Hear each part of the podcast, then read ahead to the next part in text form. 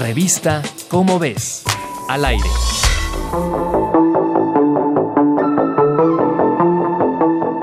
México es el tercer lugar en obesidad en el mundo y como bien sabemos puede causar muchas enfermedades. Parece letanía, pero para prevenirla es necesario alimentarse bien. Un adulto puede elegir qué come y qué no, pero ¿y los niños y niñas que no pueden elegir su dieta?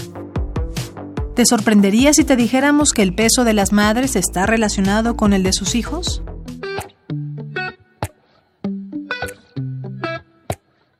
En un estudio realizado por algunos investigadores del Instituto Nacional de Salud Pública de Morelos y publicado en la revista Plus One, se analizó la relación entre el peso de una madre durante el primer año después del parto y el crecimiento de sus hijos en los primeros cinco años de vida. Se supo que las madres con sobrepeso transmiten esta condición a sus hijos. Durante los primeros tres años de vida, los hijos de madres con sobrepeso pesaban más que los pequeños que tenían madres con un peso adecuado. Y cuando cumplieron los cinco años, la prevalencia de obesidad y sobrepeso en estas niñas y niños aumentó a casi el doble.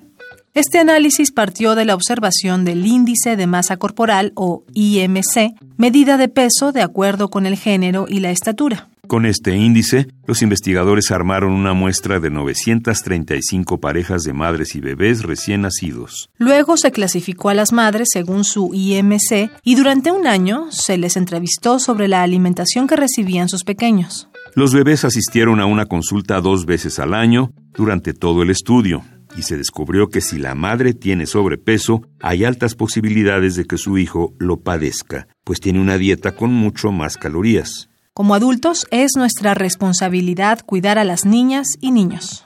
Ya lo dijo el músico Luis Alberto Spinetta, cuida bien al niño, cuida bien su mente. Lee un poco más en Cómo ves. Encuéntrala en tu puesto de revistas.